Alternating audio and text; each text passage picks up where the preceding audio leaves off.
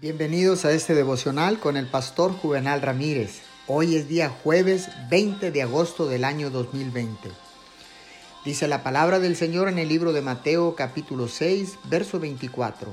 Nadie puede servir a dos señores, pues menospreciará a uno y amará al otro, o querrá mucho a uno y despreciará al otro. No se puede servir a la vez a Dios y a las riquezas. Consagración es dedicarse realmente a una vida de oración.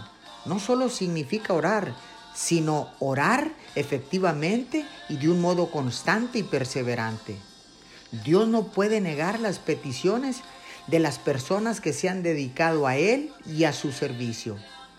Este acto de persona consagrada le sitúa en terreno de oración y en términos de rogar delante de Dios le sitúa al alcance de Dios, le sitúa donde puede aferrarse a Dios y donde lo puede influenciar para que Dios haga cosas que de otro modo no haría.